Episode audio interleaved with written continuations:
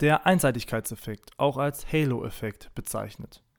Ein Fußball-Bundesligist spielt eine herausragende Hinrunde. Die Medien loben die Mannschaft in den Himmel.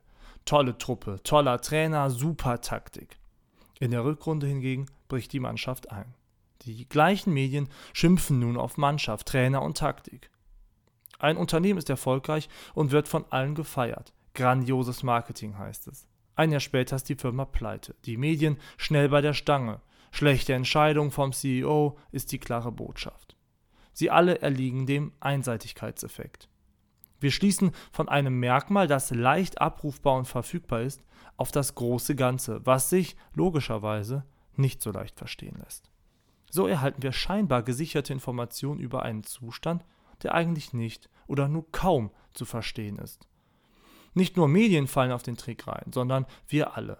Nachweislich reicht bereits ein Aspekt, Alter, Status oder Aussehen, um einen Menschen als positiv oder auch als negativ wahrzunehmen. Der Einseitigkeitseffekt ist hierbei ein Klassiker unter den Denkfehlern, weil er für uns einfach funktioniert und handhabbar ist. Doch das macht ihn leider nicht richtiger.